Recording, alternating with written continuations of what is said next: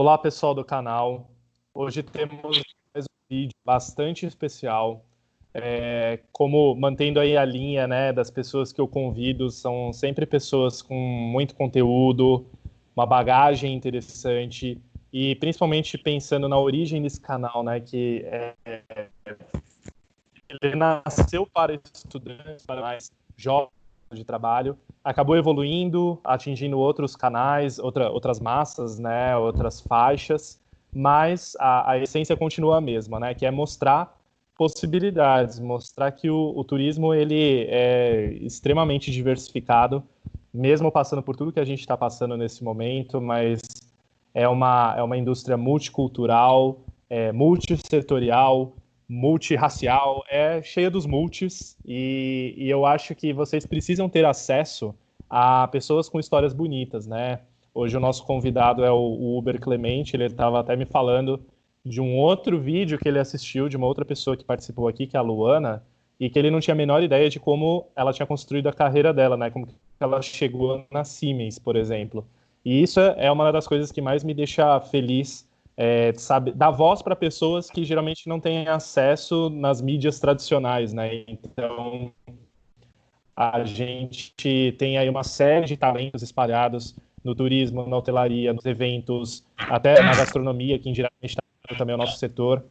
E eu fico muito feliz de ter o Uber hoje aqui conosco. Vai ser uma conversa também muito interessante, além do ponto de vista profissional. Também vocês vão ver no, no finalzinho aí do bate-papo a gente vai conversar sobre alguns assuntos que estão em voga nesse momento, né, especialmente do Black Lives Matter e, e, uma conversa sobre racismo, que é um tema muito polêmico, muito difícil de discutir, mas muito necessário.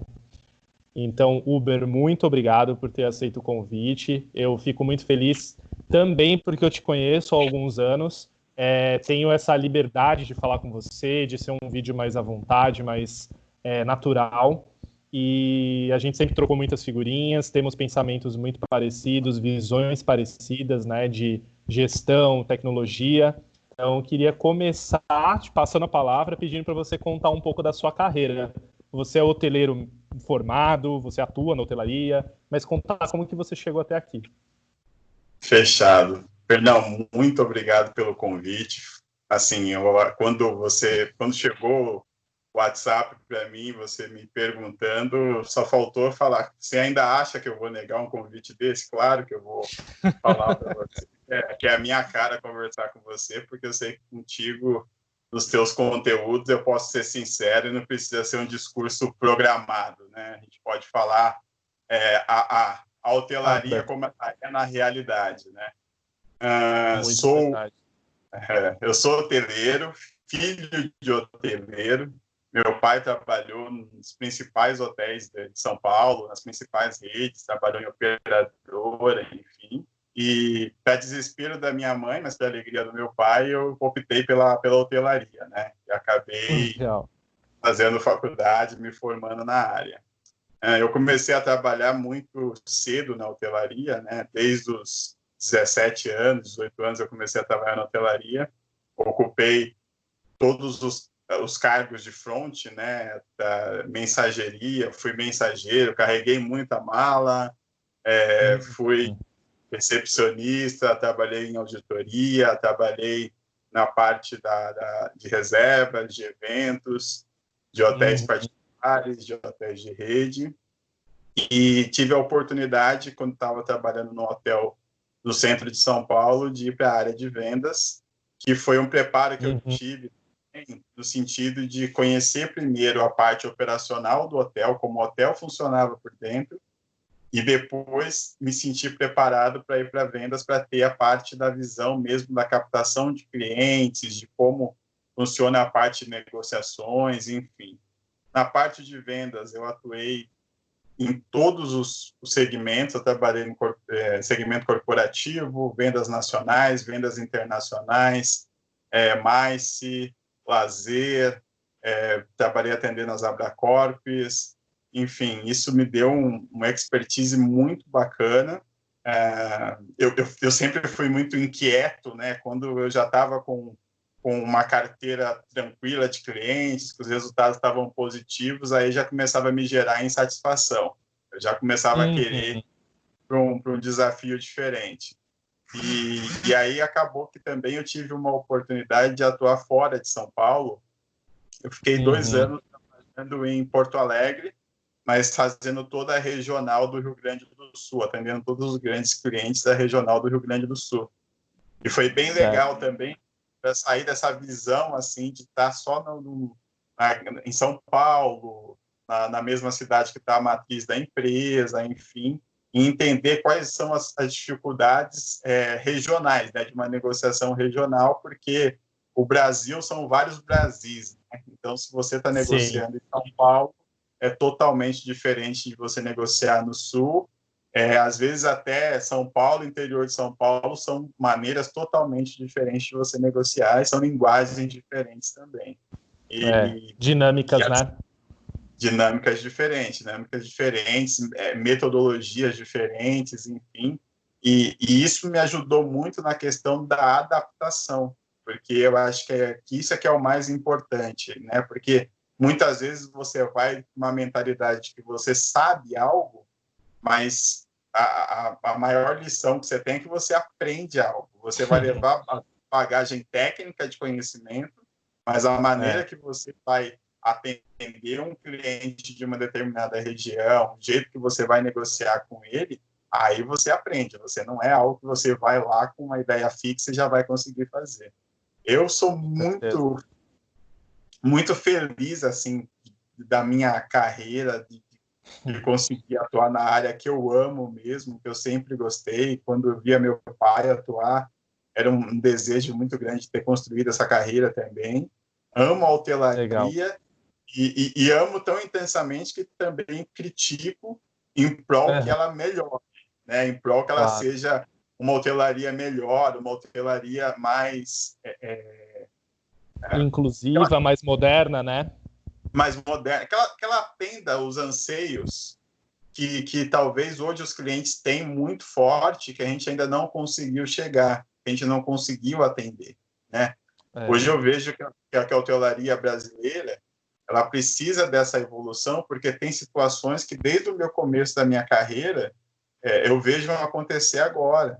E aí, assim, em que parte que a gente estagnou, né? Que a gente não conseguiu ter essa evolução de, de conseguir hoje estar tá no mesmo patamar que os clientes, de gerar essa satisfação que os clientes desejam da, da gente, né? Então, tem coisas é que evoluíram é, para melhor mas tem situações também que a gente deseja, é, é, que, eu, que eu desejo ver de evolução para que a gente consiga atingir um nível de satisfação bacana aí.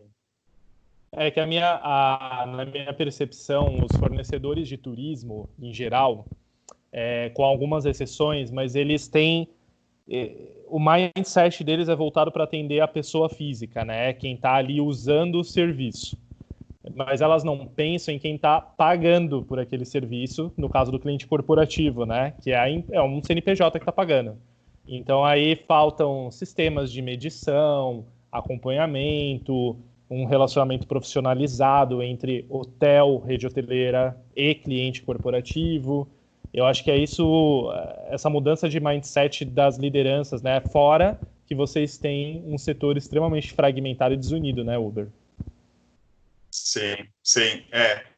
Eu, eu pude ocupar algum, alguns cargos que foram muito importantes para começar a ter uma visão mais global da, da, da do, do, do, da, da hotelaria em termos de vendas e negócios, enfim.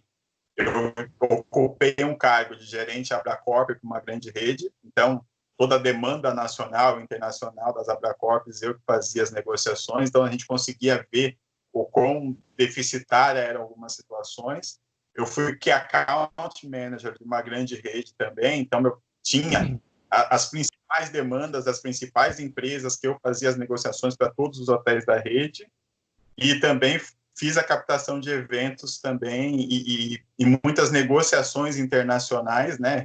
Respondia bastante RFPs aí de, de, de, de grandes empresas numa determinada região que eu estava e que geravam essas negociações internacionais. E uma das coisas que eu mais é, é, vi é essa questão de, do quanto que a gente, com o passar do tempo, foi se afastando do cliente. Uhum. Do quanto deixou de ter o princípio básico de ouvir o cliente, mas ouvir no sentido de atender as necessidades deles e de se adaptar às necessidades do cliente. Eu sinto que muitas vezes a, a hotelaria ela é empurrada pelos problemas, ela não, ela não consegue olhar o problema e consegue é, é, entregar uma solução para aquele problema de uma maneira satisfatória, né? Então eu Sim. vamos lá, ao, vamos ao primeiro ponto polêmico, por exemplo, da, da nossa gravação, o faturamento, que é uma uhum. das é, é, é uma coisa tão repetitiva que eu não consigo nem mais ouvir falar, mas ainda acho que a gente precisa debater. É, é ojeriza de falar, né? eu estava lá em 2008, quando e em 2008, 2008 eu estava em Porto Alegre, é, é 2008 para 2009 aí que a gente iniciou. E, e aí eu pude ver o quanto que é, é, a hotelaria não consegue se comprometer com uma causa a ponto de levar ela até o fim, no sentido de organização. Naquela é. Época, em, em, um determinado momento do, do, da, daquela ação, nós já víamos que, que, que, os clientes não iam aderir, porque a gente não conseguia entregar, a gente não, não tinha entregado uma solução viável para os clientes naquele momento. E, é, num determinado momento, o que me pareceu como hoteleiro foi que a gente simplesmente só abriu a discussão, mas não, não chegou numa solução. Então, aí o movimento fracassou, anos Sim se passaram e a situação continuou rolando. É, já teve quebra de grandes operadoras, já teve quebra de companhia aérea, já teve uma série de situações e agora, em plena, em plena crise da pandemia do, do Covid, a gente ainda está debatendo esse tema. E aí eu vejo Sim. pessoas que estavam em cargos de liderança naquela época, que poderiam ter feito parte da solução, uhum. também cuidando da, da, da, solução do problema agora. Então, é. eu como hoteleiro, eu, como é que eu vou me sentir é, seguro vendo que as mesmas pessoas que não conseguiram resolver o problema em 2008, resolvendo agora, na liderança para resolver o problema agora, nos tempos atuais. Então, eu é acho verdade eu acho que essa mudança que ela precisa ser necessária das pessoas que estão buscando as soluções para esses problemas. Porque senão é, é, é uma coisa que você já falou várias vezes e às vezes eu acho que eu não sei se os hoteleiros fazem ouvido de mercador ou algo do tipo, que assim, se não tiver novas pessoas para resolver os novos problemas, os problemas vão continuar, porque é, é. É aquela máxima de você querer fazer a mesma coisa e obter um resultado diferente, né? Com certeza. É, até uma da, das missões que eu coloquei para minha empresa é ajudar a diminuir lenta e gradualmente o, o faturamento. Em 2008, quando vocês fizeram, né, os hoteleiros fizeram, é, não tinha solução. Tinha cartão de crédito individual, tinha um virtual bem meia boca de um banco, e que continua meia boca até hoje, inclusive. Mas hoje não, hoje a gente tem muito mais soluções disponíveis. O que, que eu vou investir é em qualificação e treinamento dos travel managers, porque uma vez que eles também saibam vender dentro de casa a necessidade, a importância de, de implantar uma solução de pagamento virtual e que funcione uh, por token, né, por transação, eliminando fraude, risco de cobrança superior ao aprovado, dá para fazer. Só que também não dá para fazer tudo de uma vez. É, é, muita utopia achar que ah, ano que vem acabou o faturamento. Não. Mas a não. gente precisa se movimentar, a gente precisa ir juntos, remando contra a maré, e uma hora a gente ganha. É, só que os hoteleiros também, né, os fornecedores finais, o que, que eu sugiro, né? Vira e mexe para os hoteleiros. Pô, faz uma tarifa um pouco mais alta para quando for faturado. Você também precisa estimular o cliente a usar um cartão virtual, um cartão de crédito que seja, porque para ele não tem é, desvantagem de usar o faturamento, ele tem um prazo maior. Ele paga o mesmo que se ele pagar com cartão. Para que, que ele mas, vai mudar? É, mas de verdade, Fernão, o que tem que acontecer com a hotelaria, assim, analisando de uma maneira mais global, e agora eu sei que alguns hoteleiros mais tradicionais vão começar a ficar um pouco bravos comigo, mas uhum. o que tem que acontecer com a hotelaria é a renovação dos processos básicos. Uhum. Entendeu? Com certeza. Eu, se eu fosse um hoteleiro, eu ia lá no vídeo que você fez com o Gerson Lima Neto e eu vi aquele vídeo sobre ah, os processos legal. Inovação, sobre uma série de coisas. Por quê? A gente precisa, come... a gente precisa começar a olhar para o básico, ver o que se, se o básico está sendo bem feito, para é. depois começar a pensar em evoluir. Uma das coisas que eu me peguei muito estudando nessa pandemia, analisando, enfim, eu fiquei pensando, como é que um departamento financeiro de um hotel tem, uma, tem um, um montante de 60% de, de movimentação faturado, de 40%, de 50%, e acha aquilo normal? É. Acha aquilo. O risco é enorme. É, é enorme. É porque aconteceu qualquer problema e assim não faltaram lições para os hoteleiros de problemas financeiros de clientes, entendeu? Por situação como foi a, a, da Lava Jato, que teve um monte de cliente que ficou com, com dinheiro que, bloqueado que não tinha como pagar, seja uma quebra e falências que houveram por aqui e tal, e ainda assim a gente continuou. Só que é. aí a gente a gente precisa pensar o negócio de uma maneira proativa, que eu preciso ter um financeiro que estabeleça o seguinte, cara, olha, não podemos continuar com esse montante é, é, faturado. Como é Sim. que a gente faz? Quais, quais são as opções viáveis? O, o, uma das soluções do faturamento está dentro dos próprios financeiros. Eu acho que eles tinham que ser proativos e procurar as melhores soluções de pagamentos, as soluções novas, modernas, para a gente é, é, apresentar para os clientes como soluções viáveis. Entendeu? Com certeza, com certeza. As, as gestões gerais, os gerentes gerais dos hotéis ou das redes, enfim, eram outros que tinham que estar buscando também essa inovação de, de, de formas de pagamento. Porque esses problemas não são de hoje. Então, assim, a gente, a gente costuma dizer agora que tudo vai ter a desculpa Covid, né? Que o que. Ah, eu fali por causa do Covid. Ah, eu não está dando certo porque é o Covid. Mas já tinham é. gestões na, na hotelaria que já estavam falidas muito antes. A Imagino.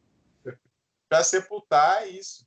Então, Sim. os processos, é, revisar os processos, ver se o processo está bem feito. Hoje você não tem mais como ter uma pessoa que só pensa a sua função como uma função administrativa, como é. função, como que eu costumo dizer do hard work, né? Eu vou, eu vou trabalhar, é isso aqui que eu vou fazer dessa maneira e desse jeito. Se o meu é. processo ele é eficiente ou não, se ele está sendo produtivo ou não, não quero saber. É isso. Não sai então, de dentro da caixinha. É verdade.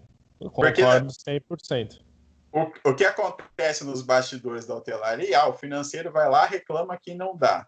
Aí o gerente geral também reclama que não dá. Aí vendas diz que não dá para falar com o cliente. Aí, e aí fica aquele, aquela discussão de, eterna, do, eterna do problema.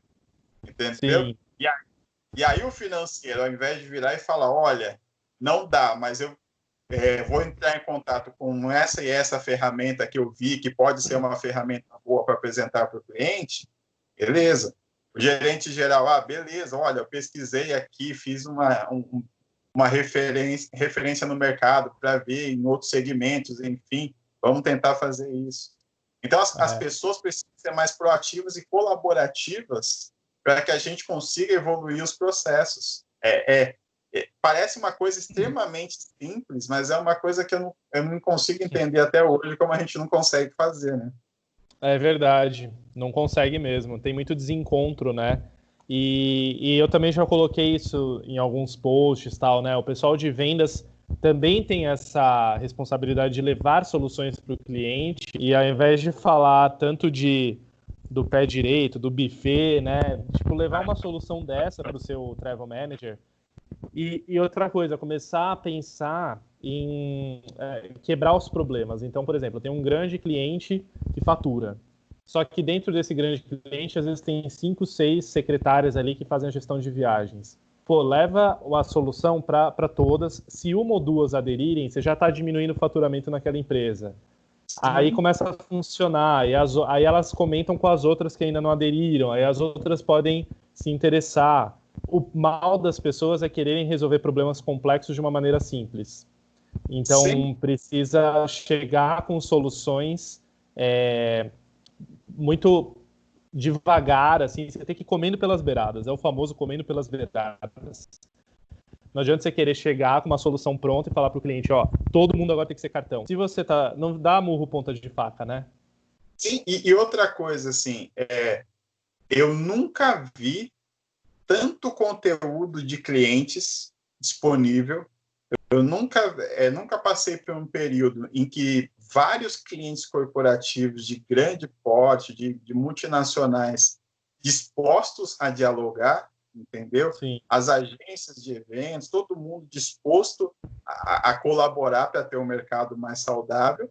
Só que também é, não adianta o meu segmento ficar de braços cruzados, só esperando todo mundo resolver os problemas e não começar a apresentar é, os problemas, as soluções da parte deles também entendeu? Com certeza. É, e, claro, quando eu estou falando de hotelaria, existem as boas exceções, existem as boas gestões, existem gestões que são gestões boas, enfim, que conseguem eficientes, eficientes uhum. Estão conseguindo apresentar soluções.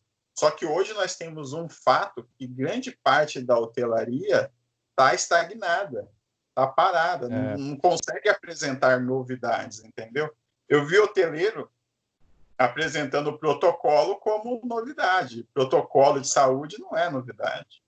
Sim. Entendeu? É, não, é, não é nada demais. É algo que a situação te levou a fazer aquilo.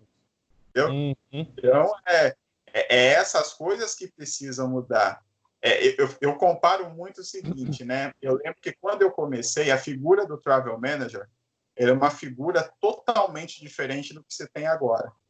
Sim. Eram, eram pessoas praticamente inalcançáveis, com, com, com, uma situação totalmente diferente de relacionamento, enfim, tal, tal, tal. Hoje, vocês evoluíram de uma forma assim, vocês e os gestores de eventos evoluíram de uma forma tão grande que vocês uhum. têm reuniões periódicas para trocar boas práticas. É um Sim. perfil é um perfil de público totalmente diferente do, do, do de, de, pessoas que estão ali, jovens, conectadas, que estão pensando em soluções, que estão pensando em, em fazer Como melhorar, ser melhorar, mais eficiente, prático. É.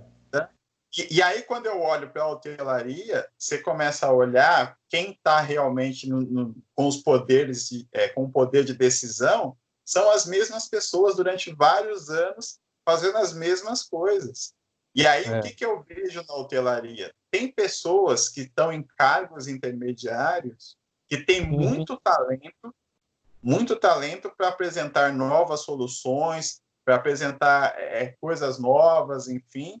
E eu vejo que essas ideias não são absorvidas, entendeu? Eu, eu vejo que não se, essa autonomia não chega. Quando por exemplo, eu vejo que os gestores cobram muito, e com toda a razão, que a gente apresente solução. Eu conheço muita gente que, conseguiria apresentar essa solução. Só que, assim, por uhum. não estar num cargo maior, num cargo decisivo, a ideia não consegue chegar porque o mercado é tradicional, porque o mindset é fixo, porque tem uma série de, de, de pensamentos que limita que que a, que a coisa evolua para mudar, entendeu? Então, Com certeza. de renovação das pessoas porque... que estão cuidando das coisas. Até porque a pessoa acaba pensando na empregabilidade dela, né? Ela não vai se expor dentro de casa se ela não tem um ambiente como hoje as empresas mais modernas têm, né? Que tem tolerância ao erro e que tem abertura para você falar o que você pensa, o que você acha e sem ser retaliado por qualquer uh, motivo ou de qualquer maneira, as pessoas não vão falar mesmo, porque elas precisam pagar as contas delas, né? É, não, eu, conheço até uma turma de, de, de rebeldes aí, como eu também, que geralmente não. que geralmente fala, que geralmente quer, quer falar e tal. E, e, é muito engraçado porque, claro, quando você vai falar de algo, é, você tem aquela situação que o mercado tradicional ele acaba dando uma, uma, uma agitada porque não quer que mude, né? As pessoas não vão querer mudar. Só que assim. É, é forte. É, só que essas pessoas acabam cansando, por quê? Porque, assim, em um determinado momento, você acaba vendo que hum, a uhum. coisa não vai fluir, entendeu? É verdade. E não vai fluir no sentido de, assim, ao invés de você estar tá sendo ouvido, você está sendo é, é, taxado como insistente, como teimoso, enfim, e aí acaba é não indo. Que, infelizmente, muitos dos talentos que que tinham na hotelaria acabaram migrando para outras áreas pelo mercado é. não, ter dado espaço para as inovações que eles estavam propondo, ou pela maneira diferente que eles estavam propondo de, de ver o negócio, né? Eu uso claro. muito vocês, os Travel Managers, como exemplo, porque eu vejo em vocês é, muito do, do, que a gente tinha que ter acompanhado também, entendeu? No sentido de de, de, de ter essa dinâmica, sabe? De, de conseguir conversar. Hoje, é, é, é infelizmente, para nós hoteleiros que não estamos em determinados cargos, a gente vê que as decisões estão sendo teoricamente tomadas em um círculo muito fechado, só que acabam que, as, que, que essas decisões de soluções acabam não vindo, não, não aparecendo, não acontecendo. E aí a gente está vendo o mercado buscando soluções que é. das suas demandas e a gente ainda continuando estagnado no sentido de, de, de, de, de conseguir acompanhar isso. E aí, é claro, é vem os novos players é, disruptivos que apresentam soluções que, que agradam, apresentam soluções tecnológicas que agradam, enfim, com certeza é. você vai perdendo essa demanda espaço. porque espaço, porque você não vocês não vão ficar insistindo, o cliente não vai ficar insistindo num produto que não consegue atender aquilo que ele vem pedindo há anos. Com certeza. Com tantas opções boas aparecendo, ele batendo na porta dele lá, né, tão assediado, ele vai dando. E não digo nem só o cliente travel manager, o cliente final mesmo, viajante, secretária e, a, e aprovadores, diretores, eles eles também estão vivendo, né? E a área de viagem está acessível para todo mundo. Então, hum. eles mesmos vêm. A gente muitas vezes é, tem, recebe a novidade até depois deles, porque Sim. eles estão hiper conectados. Sim, e, e, tem, e, tem, uma coisa também que acontece que, assim, é, nós, nós temos muitas pessoas, ao mesmo tempo que, que vocês reclamam tanto da questão da, das visitas, né, da, da, das insistências de visita, que que não é culpa que, aliás, de a pandemia ajudou a não ter, né? É, que, que não é culpa de quem está insistindo na, na, visita, mas invariavelmente é culpa da gestão que está ali pressionando para que tenha visita presencial. É, nós temos falta de pessoas também que, que conheçam o cliente de, de verdade, entendeu? Porque às vezes o que, que a gente tem muito, e aí isso eu posso falar com uma experiência de quase 10 anos em vendas corporativas no tato direto com o cliente. Muitas vezes o que o, que o cliente está falando para a pessoa que está ali na frente não consegue chegar na direção, porque a direção não ouve. Uhum. E aí, aí a direção quer apresentar uma solução para o cliente que ele nem ouviu. Ele não ouviu do cliente. E, e aí o que mais me impressiona hoje em dia é que com tanta ferramenta para você ouvir o cliente, você não ouvir, é. entendeu? É.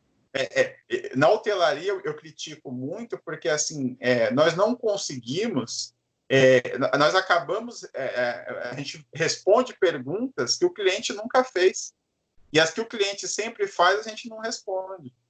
Então a gente precisa mudar isso. A gente precisa ter perguntar para o cliente, perguntar assim, é, para os gestores, para quem compra, enfim, o que, que a gente precisa melhorar, o que a gente precisa evoluir. Eu acho que é aí que é o importante. Claro, eu não tenho que ter medo de ouvir a resposta também, né? Hum, que às vezes também, também tem isso. Eu tenho medo de ouvir a resposta, né? Exatamente. E principalmente não levar para o lado pessoal, que é uma coisa que o pessoal do nosso setor faz muito. Sim. Levar para o lado pessoal. É, é muita emoção. Muita emoção. Apesar de tudo isso, você acha, apesar dessas é, barreiras, Uber, mas você acha que é um setor que mantém a paixão acesa? Vale Sim. a pena investir?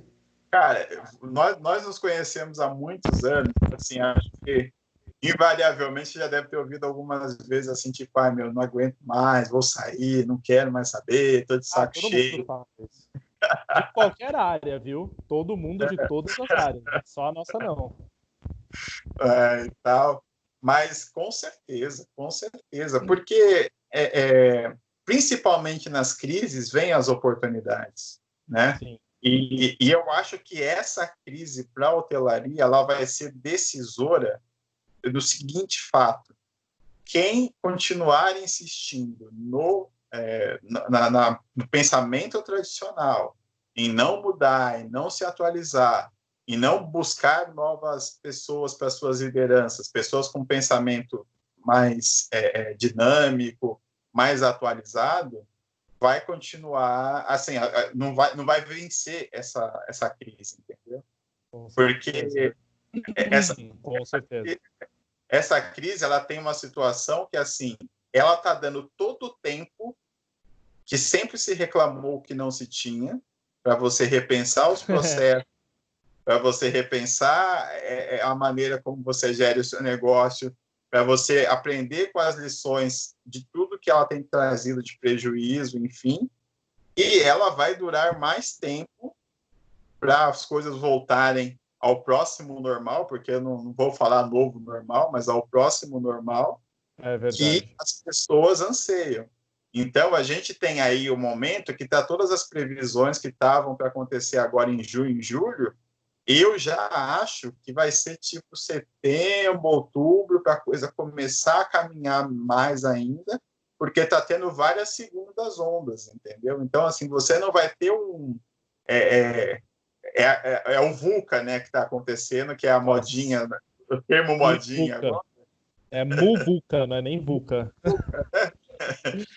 e assim, você vai ter que estar tá adaptado a, a, a essa maneira de pensar que assim você vai abrir o hotel daqui a tempo a um tempo pode vir uma segunda onda você vai ter que fechar o hotel e aí é. a, se você não tem um, um, um, pensamento inovador se a sua gestão não tem uma maneira inovadora de pensar o negócio de pensar a coisa você não vai resistir.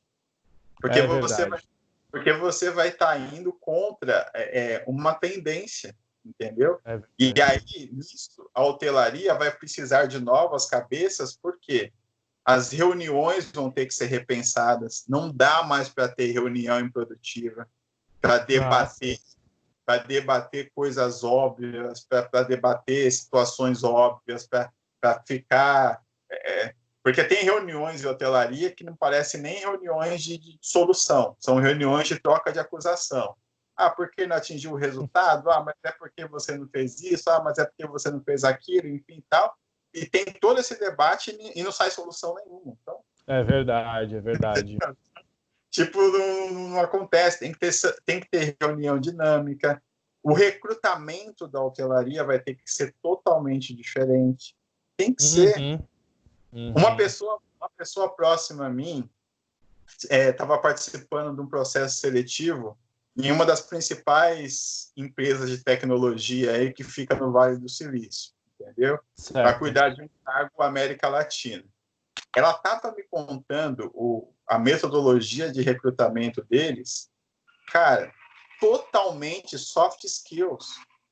Que totalmente, legal. Totalmente focado em soft skills.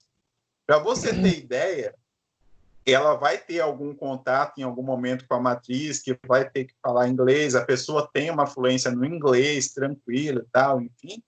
Mas o cara, o, o recrutador, ele falou, olha, é, em algum momento você vai ter que falar inglês, mas como é um cargo América Latina, nosso foco maior é o espanhol, que você já tem muito bem. E se precisar de qualquer ajuda no inglês, a gente contrata uma pessoa para te ajudar, enfim, a, a continuar desenvolvendo, mas eu, nós não queremos que você tenha essa preocupação como mote principal. A nossa maior preocupação é o que você pode agregar com o seu trabalho para a empresa. Entendeu? Sensacional. O cara, quando entrou em contato, é, o cara, quando entrou em contato com a pessoa, simplesmente começou a falar, perguntar coisas assim: o que, que te motiva na vida? O que, que te faz feliz? É, o, o como que você pode ver com, com o processo que você pode agregar para a gente, entendeu? Pode ser legal para nós, para nossa empresa. O cara não, não, não, teve aquela coisa do tipo assim, ah, faz a redação, é, por é, onde você coisa chata. O que você faz, você sabe do é sistema, sabe, não sei o quê. É verdade. E, e eu sou um partidário, assim, tem uma frase muito famosa, né? Contrate pelo caráter, treine as habilidades. Puta, é o que eu faço. E, assim, como, é, e, e, aí o que eu falo é assim na hotelaria que tem algumas coisas que as pessoas começam a prometer que eu começo a entender, eu quero entender algumas coisas, que aí eu tenho dificuldade. Como é que a área que tem mais rotatividade no nosso, no nosso segmento, a hotelaria tem muita rotatividade, principalmente nos cargos é, é nos cargos iniciais. Como é que uhum. uma área até ontem tinha uma rotatividade absurda e do dia para a noite vai reter funcionários através da, do, da humanização, do bem cuidado, entendeu? Se você não Sim. muda também a mentalidade da RH. Como é, é que uma área que é muito focada numa questão, de, num, negócio do sistema ali e tal, enfim, que não consegue sair disso, vai conseguir ter um, um atendimento mais diferenciado. Então, é, eu, por ter essa visão, eu fico feliz porque eu sei que eu vou ter futuro na área para que a coisa aconteça. Mas eu, eu, eu, desejo que a área também é, comece a aprender, né, comece a olhar para essas novas tendências e comece a colocar na prática, que não seja só um discurso, mas que seja na prática mesmo que isso aconteça. Com certeza. Concordo em gênero, número e grau. Tomara que a gente evolua para isso logo. Sim. Uber, deixa eu te fazer uma, uma pergunta para a gente entrar no assunto. Por incrível que pareça, a gente já falou 38 minutos, passa voando quando a conversa é boa. É, eu tenho uma dúvida, assim, fala, entrando no tema racismo, né, no tema de dar voz à diversidade e tudo mais. A gente fala preto ou negro. Isso é uma coisa que me corrói. Eu nunca sei como falar, sabia? é, é, deveria ser preto, porque eu não sei qual dos institutos aí, depois eu vejo com a minha esposa que ela entende mais disso, mas a, a, a raça é preto, tá? É, mas eu já ouvi falar isso. É, e um deles também classificou como negro. Então, acho que são dois diferentes que, quando vão fazer as pesquisas estatísticas, aí um considerou preto e o outro negro. Eu, uhum. eu particularmente, não, não, não ligo muito, mas tem um amigo meu da hotelaria que ele, que ele é filho de africanos, enfim, que ele fica bravo e já acha que tem que ser preto. Mas eu acho que o, o, eu tenho quase certeza absoluta que o preto é que é o correto, mas o negro ele é mais ele é o mais comum, né, em termos de, de mais comum, né? Fala, enfim. E eu não acho que nenhum nem outro é ofensivo, entendeu? Não é nada demais assim. Só os mais radicais vão falar e tal, mas aí. É. Faz... Só que dá um. Dá um medo, assim, porque eu sou super respeitoso tal com as pessoas e para mim nunca na minha vida existiu racismo nunca assim até pela criação que eu tive às vezes eu fico abismado de ver algumas coisas, alguns comentários e, enfim, mas é, aí recentemente eu ouvi essa discussão, né? Não, não é negro, é preto. Eu falei, caramba, a vida inteira eu falei negro, agora é preto, né? eu fico sempre nessa, com medo de ofender mesmo, né? É cuidado mas, com o outro. Mas, mas eu acho que tudo também, Fernão, é assim. Primeiro, é, eu sei que nós estamos num mundo muito radical e que as coisas estão muito afloradas, né? E, e o que você fez é o correto, perguntar, entendeu? É. E aí, a outra coisa importante é assim, se eu te chamar de negro é ofensivo, a pessoa vai responder. E aí é simples, ah, eu, eu posso te, te, te classificar como negro? Ok. Se a pessoa falar, não, eu, eu, faço questão que você me chame de preto, ok também.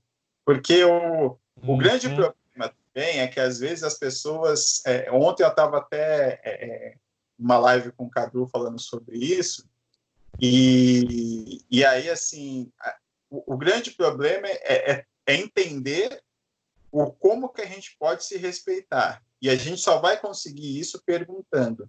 Pode ser que você pergunte para um negro e, e, ele fique muito bravo e fale assim: ah, eu não quero que me chame assim, essa. Pode. Mas eu tenho certeza que de um pode se ofender e os outros podem achar respeitoso você ter perguntado e, e é. tranquilo, entendeu? A coisa é mais tranquila. Porque tudo é, é entonação também. Isso, vezes, eu também dentro, acho. Dentro de um contexto de uma frase, você pode usar os dois termos, mas para ofender a pessoa. Então... Totalmente, Uber. Eu também acho. Acho que não é o que você fala, é como você fala, e isso se aplica para qualquer assunto, é o tom de voz, eu concordo totalmente com você, é a intenção da comunicação que torna ela racista, preconceituosa ou não. É a intenção.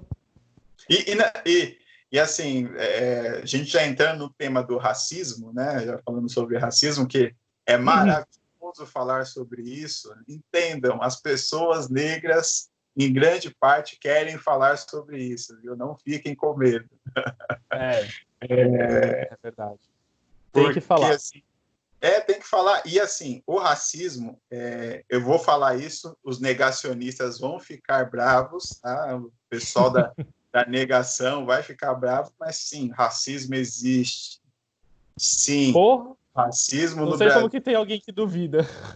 Cara, é, é, mas por incrível que pareça, assim, tem, tem porque tem o, o, o 0,5% que ele é racista e ele vai falar que não existe, que ele é radical, enfim, vai falar que é mimimi, que é vitimismo e tal. E aí não é, é, é o que eu costumo dizer, com esse cara não adianta você dialogar, porque ele é daquele jeito e não tem que ele tem que ser punido se ele cometer algum crime e pronto. E Sim. tem uma parcela que tem o racismo dentro dela, só que ela não vai confessar porque é ruim, né? Porque, tipo, claro. tipo, pega mal, é aquela coisa do tipo assim, não, olha. Só que ela vai sempre encontrar um discurso para negar. Ah, mas é não, não, foi uhum. racismo. Ah, mas é. não é sim, ah, mas entendeu? É que nem e aquela a... discussão que começou a ter no, no grupo lá que eu criei, que você tá no, no WhatsApp, uhum. que eu entrei, até você ficou mais quieto assim, mas eu entrei para defender, falei, cara, não, como assim? É, você tá falando de uma empresa, mas todas as outras ninguém tem esse cuidado, porque é tão automático você já chamar palestrantes brancos você monta a agenda e você olha para ela você vai ver que não tem nenhum negro, não tem, às vezes não tem mulher e menos ainda um LGBT. Então, já, porque já está na nossa cabeça e por isso que eu sou a favor das cotas, como eu falei, a gente precisa corrigir essa injustiça é, e às vezes tem que ser na marra. Não dá para esperar a evolução humana, porque a gente precisa abrir oportunidades para quem é minoria e vocês nem são minoria, né? Porque a maior parte da população do Brasil é negra. É, é, é que hoje eu, eu ouvi um termo muito bacana, muito legal, que conseguiu explicar isso. Nós somos a minoria social. A minoria que tem o poder social, que tem uma que está numa camada socialmente bacana, entendeu? Mas nós somos é. a maioria, é, se tratando de negros, da população. É, ali, ali no grupo é, ali no grupo foi uma coisa que eu, que eu por que, que, eu, que eu não insisti? Eu dei os meus dois posicionamentos ali, enfim, mas eu não insisti por quê?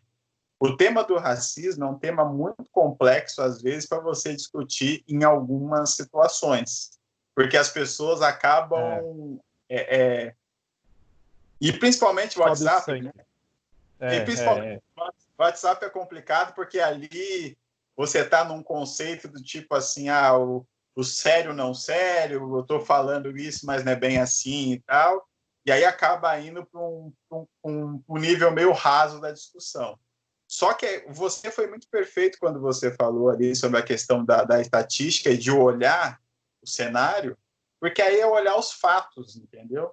Então, uhum. quando você vê que, que é a população que mais morre, quando você vê que é a população que tem a maior desigualdade social, quando você vê que é o, a população que mais é, que recebe uma porcentagem muito menor.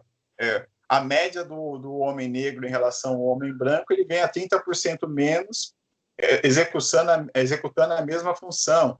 A mulher negra, a uhum. diferença é de 50%. E acontece, Caramba. e acontece no nosso mercado, que eu já vi. Eu já, eu, eu, eu já passei por isso, que eu executava, às vezes, a mesma função de uma pessoa e eu ganhava menos que aquela pessoa.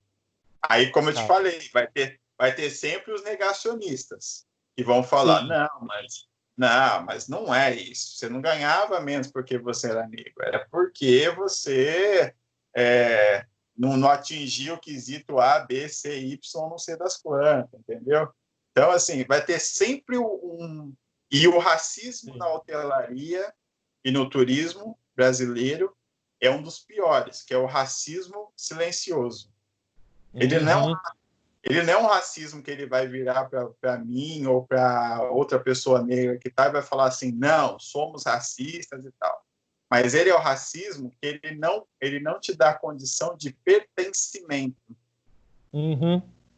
Por quê? Porque ele não tem a não se tem a representatividade. Então, como você não consegue ver negros ocupando uhum. outros cargos, cargos de alta direção, cargos de, de, de, de, destaque, cargos que são cargos altos, você acaba não se vendo ali. E aí é. não vocês acabam também não vendo. E aí eu, você começa a olhar e você fala assim, não, não tem negros que, que qualificados, podem, né? Qualificados. É muito pelo contrário, até tem, entendeu? Só que aí qual que é o outro grande problema? É, Aí eu vou falar de coisas da minha carreira, tá? Porque eu, eu, eu adoro falar sobre isso, principalmente eu estou falando agora. De vez em quando surgem umas críticas falando assim, ah, mas o Uber, depois de muitos anos, só agora vai falar. E eu resolvi falar agora por quê? Porque às vezes dá a impressão que eu estou sendo conivente com tudo que está acontecendo dentro do meu segmento. Uhum. E durante muitos anos é, eu esperei para falar sobre isso na hotelaria, que me incomodava assim, que me incomodava estar numa convenção com 200 pessoas e ter três negros. É, imagino, Uber, imagino. Eu, então, uhum. assim, me incomoda ver um painel com um monte de live é, do turismo e da hotelaria, entendeu? Que deve ter, deve, ter um, deve ter tido um monte de live e não ter tido um negro. É a, primeira, a primeira pessoa negra de, um, de, um, de uma live de, de, hotelaria, de hotelaria, que não é da hotelaria, que é negra, vai ser amanhã que vai ter uma pessoa negra, entendeu? Mas até então, nesses três meses todos que teve, não teve nenhuma. E assim, tinham pessoas para ser convidadas, sim. Tinham é ótimos é que poderiam estar nos painéis, foram. Então é esse o, a sutileza do racismo na, na, na hotelaria. Total. Que reflete, que reflete muito o que é o da nossa sociedade, né? Sim. E que é, o mais importante que tem que acontecer a partir de então é o que nós estamos fazendo aqui, falar sobre isso. Entendeu? É. Falar sobre isso. Porque aí a gente também vai acho. o problema, a gente abre a, a, a proposta para o debate, e abrindo a proposta é. para o debate, aí as pessoas vão tirar suas conclusões. Vai ter gente que, por mais que você apresente argumentos, estudos, dados, não vai aceitar. É. Vai achar que, que, que não, que não é isso, que não quer dizer que isso não acontece, não é bem assim. Mas é. vai, vai ter uma grande parte das pessoas que quer ver o mercado diferente, que quer ver o mercado diverso. Né? Sim, sim. O que está acontecendo no mundo, Fernando, não é uma coisa do acaso, entendeu? O que está acontecendo no mundo é que a grande maioria das pessoas de bem quer ver a sociedade melhor. Com certeza, com certeza. Eu, então, assim, na, eu... Síria, na Síria teve protestos, entendeu? No mundo todo, no Oriente, que praticamente a população negra é muito pequena, teve protestos. É, é. é um grito pela liberdade, né? Realmente é um grito pelo, pelos direitos iguais, né? Eu, eu, Fernão, já, como eu falei, né? Nunca tive isso comigo e sempre tratei todo mundo igual e, e assim até do o estagiário ao presidente eu trato todo mundo igual. Eu já fui na África do Sul, é, visitei o Museu do Apartheid, super emocionante, saí de lá abalado. E a história do museu do, do Nelson Mandela conheço bem, porque eu estive na África do Sul, né? Fui no Museu da Humanidade, a Cradle of Humankind. É, é um país incrível, lindo. E para quem essas pessoas que têm o racismo, né? principalmente os mais radicais, assim, na minha opinião, é alguma doença de alguma forma. Eu sei que é mais difícil para você falar isso, né, que um branco tem uma doença e por isso que ele tem preconceito, mas eu, eu me sinto bem à vontade de falar, porque só pode ser uma doença realmente enxergar um outro ser humano como inferior por causa da pele dele, da cor da pele. É... E a gente, todos nós viemos da África. Então, Sim isso é muito louco na minha cabeça, assim, como que as pessoas têm preconceito Mas com isso, é, tratam... É, é, que, na verdade, Fernão, o que que acontece? Primeiro que você fez algo que é muito importante, que é, assim, conhecer uma história, entendeu? E uhum. conhecendo a história, você consegue começar a entender o porquê que muitas coisas da nossa sociedade estão como estão. Né? Então, você é, vai evoluindo na história, enfim. E, e, e, essa questão, eu costumo dizer né, que o vírus do racismo mata muito mais do que o Covid, por exemplo. Uhum. Entendeu? Sim. Aí que é o grande problema da história toda, porque assim, as pessoas estão morrendo devido ao tom da sua pele. Só que aqui no Brasil, por exemplo, nós temos uma situação que assim é a negação histórica dos fatos. Então, é, o cara que ele quer pensar de uma maneira limitada, ele não quer voltar a quando teve 300 anos de escravidão, que gerou uma desigualdade social e que quando os negros foram libertados, eles não tiveram nada, entendeu? Eles simplesmente foram. Primeiro que aconteceu uma migração forçada, que foram levados como escravos para trabalhar aqui na, na, nas Américas, né, na Europa, enfim. É, quando houve a libertação, não houve nenhum tipo de ressarcimento social, então não uhum. tinha casa, educação, não tinha comida, não tinha nada. E os é. primeiros é. direitos que os negros começaram a ter foi a partir de a conquistar, na verdade, foi a partir de 1930, 1940, mas muito timidamente. Então, de uhum. 1888 até é, o começo do, do, do, dos anos 40, ali, de 1940, você imagina como é que essa população toda veio a sobreviver. E veio durante anos e anos dessa forma. É verdade. Entendeu? Só que o mundo agora, ele cobra por diversidade. É. Agora não tem, não tem mais como as pessoas é, é, se esconderem atrás de negligenciar. Entendeu? É, vídeo que está acontecendo com o Facebook, por exemplo. É verdade. Ele está ele tá perdendo valor de mercado porque as pessoas estão cobrando posicionamentos deles e eles estão querendo não se posicionar. Entendeu? Então, é. assim, é, é, é, essas coisas. E aí, o pessoal da hotelaria às vezes fica meio bravo, que, assim, infelizmente, é, eu estou muito triste por esse fato na hotelaria brasileira, que da hotelaria brasileira eu não vi uma manifestação em relação à a, a, iniciativa Vida Negras Importa, entendeu? Não vi nenhuma. Uhum. Não vi um post, não vi nada. Sim, entendeu? Nos, nos, nossos meios de comunicação de hotelaria e turismo também não vi uma linha até agora. Não, então, também não vi. Também não vi.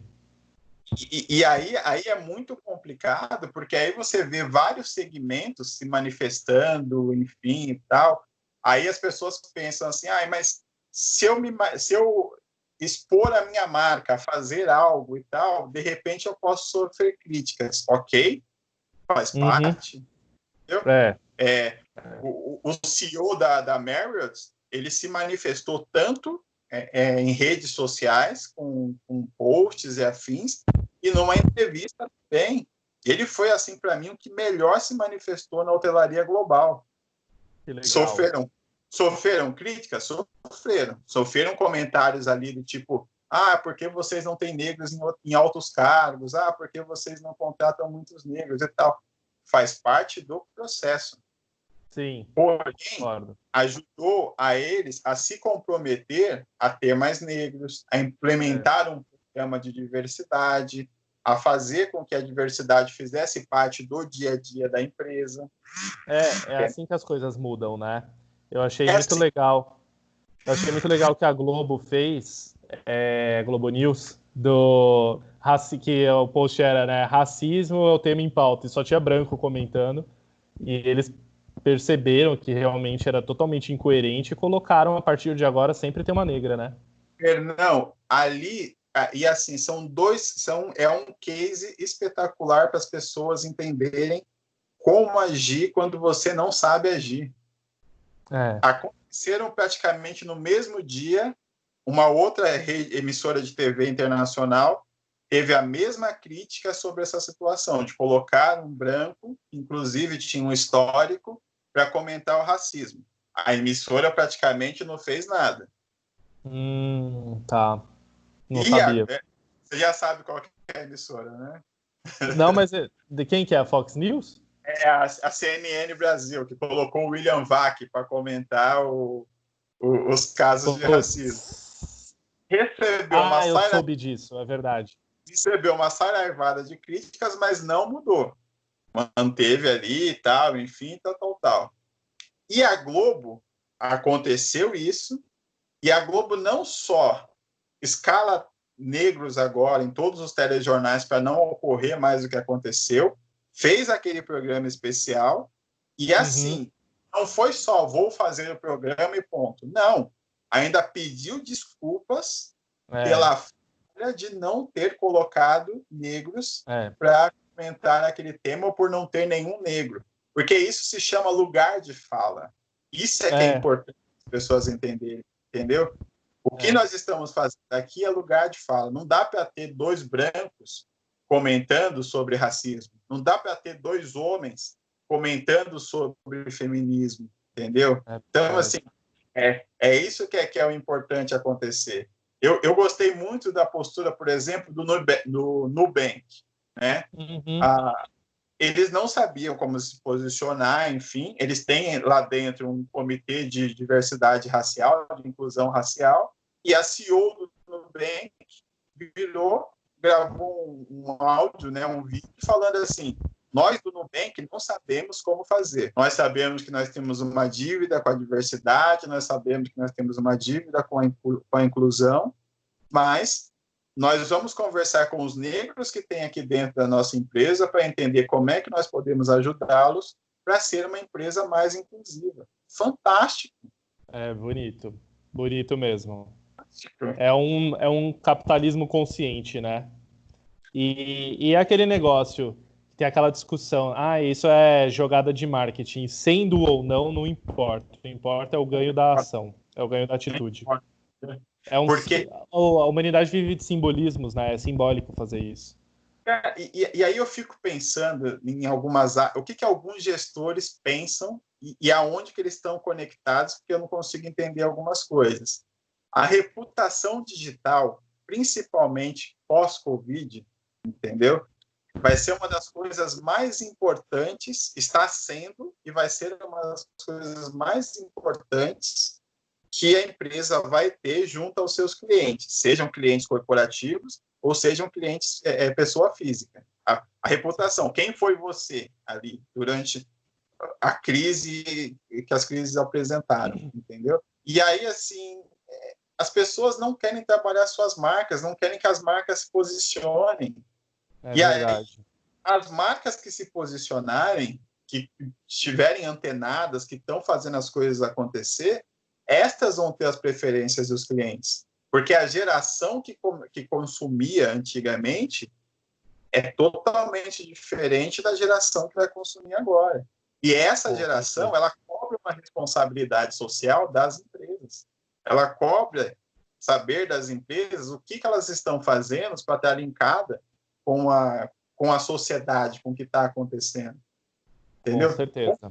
Concorrentes globais se unem para fazer o Protestos Unidos. Entendeu? É... Assim, é, um monte Uma de coisa empresas... impensável alguns anos atrás. A coisa impensável. Então, assim, é, é, é me, me chateia muito, e, e, isso eu tenho falado nas minhas lives né, que eu fiz, nos meus conteúdos, que para mim, hoteleiro, vai ser muito triste se a hotelaria começar aqui no Brasil a colocar diversidade, porque os clientes corporativos começarem a incluir isso como diferencial nas suas negociações. Ah, como, legal. Boa como, ideia como foi ali na questão da, da, da, da, da ecologia um tempo, como foi a questão do carbono, como foi várias questões, se começarem a, a, vir dos clientes e não dos hoteleiros, eu vou ficar feliz pelos clientes é, é, estarem preocupados com esse tema, mas ao mesmo tempo eu vou ficar triste porque não foi uma coisa espontânea, entendeu? Foi uma coisa que foi uma coisa que foi forçada a acontecer, que é necessário que aconteça, mas que foi forçada a acontecer pelos clientes.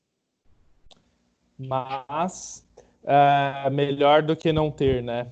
Uber, claro. a gente está fazendo uma hora e dois de vídeo é, é para não ficar cansativo para o pessoal que vai nos assistir, também vai virar podcast, né? Porque eu subo como podcast no Spotify, no SoundCloud e, e no meu site.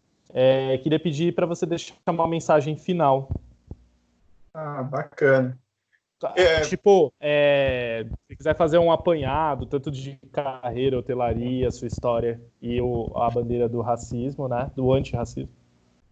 Legal. É, eu acho que emendando o tema do racismo, assim, chegou a hora de todos nós que não queremos ver o racismo né, como com esse mal aí que tanto nos prejudica, significa que chegou o momento de nós sermos antirracistas. E ser antirracista é tomar uma atitude em relação a qualquer coisa que, que aconteça que, que é o racismo, que gere racismo.